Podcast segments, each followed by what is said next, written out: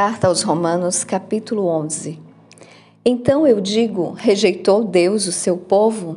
De forma alguma, porque eu também sou israelita, da semente de Abraão, da tribo de Benjamim. Deus não rejeitou o seu povo que antes conheceu. Ou não sabeis o que a Escritura diz de Elias, como ele intercede a Deus contra Israel, dizendo: Senhor, eles mataram os teus profetas e derrubaram os teus altares, e eu fiquei sozinho e eles buscam a minha vida. Mas o que lhe diz a resposta de Deus? Eu reservei para mim sete mil homens que não dobraram os joelhos diante da imagem de Baal. Assim, então, também no tempo presente há um remanescente, de acordo com a eleição da graça.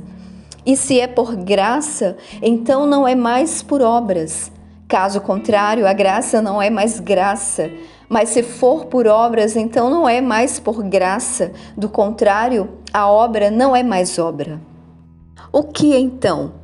Israel não conseguiu o que buscava, mas os eleitos conseguiram e os demais ficaram cegos. De acordo com está escrito, Deus lhes deu um espírito de sonolência, olhos para não verem e ouvidos para não ouvirem, até este dia. E Davi diz que a sua mesa se torne em laço e em armadilha, e em pedra de tropeço e em recompensa para eles. Sejam escurecidos os seus olhos para que eles não vejam e para que curvem continuamente as costas. Então eu digo: eles tropeçaram para que caíssem? De forma alguma. Mas antes, pela sua queda, a salvação veio aos gentios para provocar-lhes ciúme Ora, se a sua queda é a riqueza do mundo e a diminuição a riqueza dos gentios, quanto mais a sua plenitude.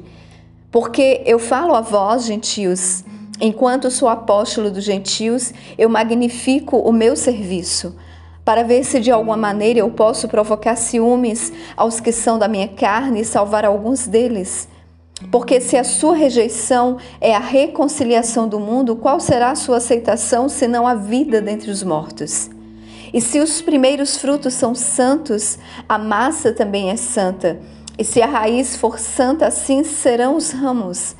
E se alguns dos ramos foram quebrados, e tu, sendo uma oliveira silvestre, foste enxertado entre eles e feito participante da raiz e da seiva da oliveira, não te glories contra os ramos, mas se te gloriares, não és tu que sustentas a raiz, mas a raiz a ti.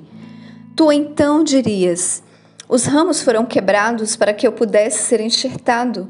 Bem, por sua incredulidade eles foram quebrados, e tu estás em pé pela fé. Não sejas arrogante, mas teme. Porque se Deus não poupou os ramos naturais, cuida para que ele não poupe a ti também. Vê, pois, a bondade e a severidade de Deus para com os que caíram, severidade, mas para contigo a bondade.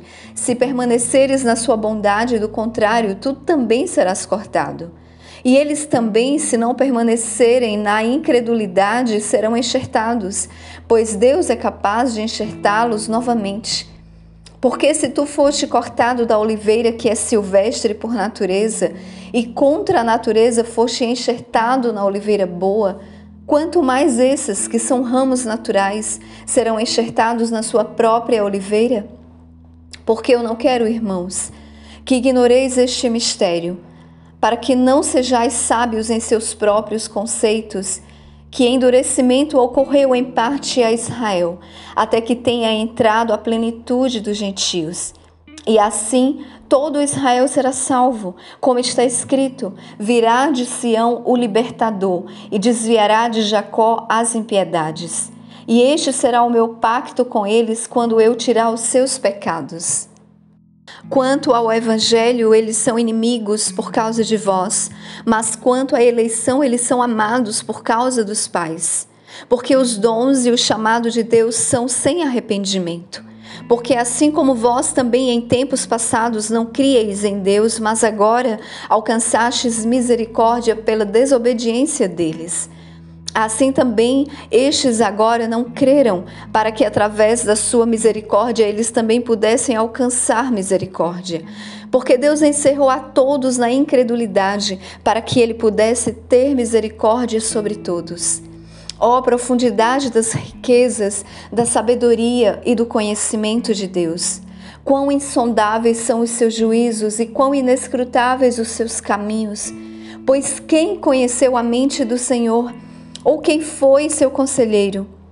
Ou quem lhe deu primeiro para que lhe seja recompensado?